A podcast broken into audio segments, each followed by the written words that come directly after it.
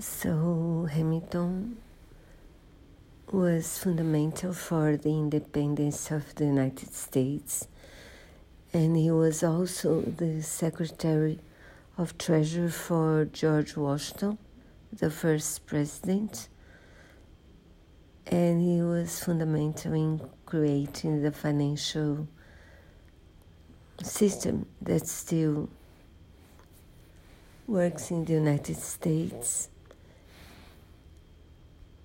And he was much loved. He was also much hated.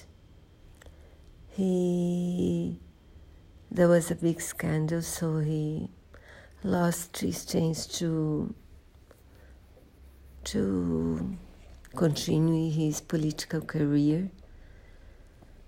He suffered a lot. He had a violent death, and his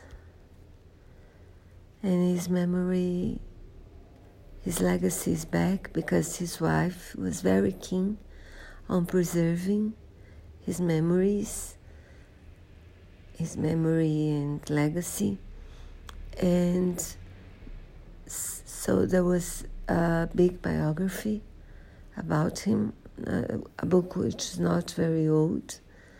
And then Lin-Manuel Miranda read it and decided to make a musical.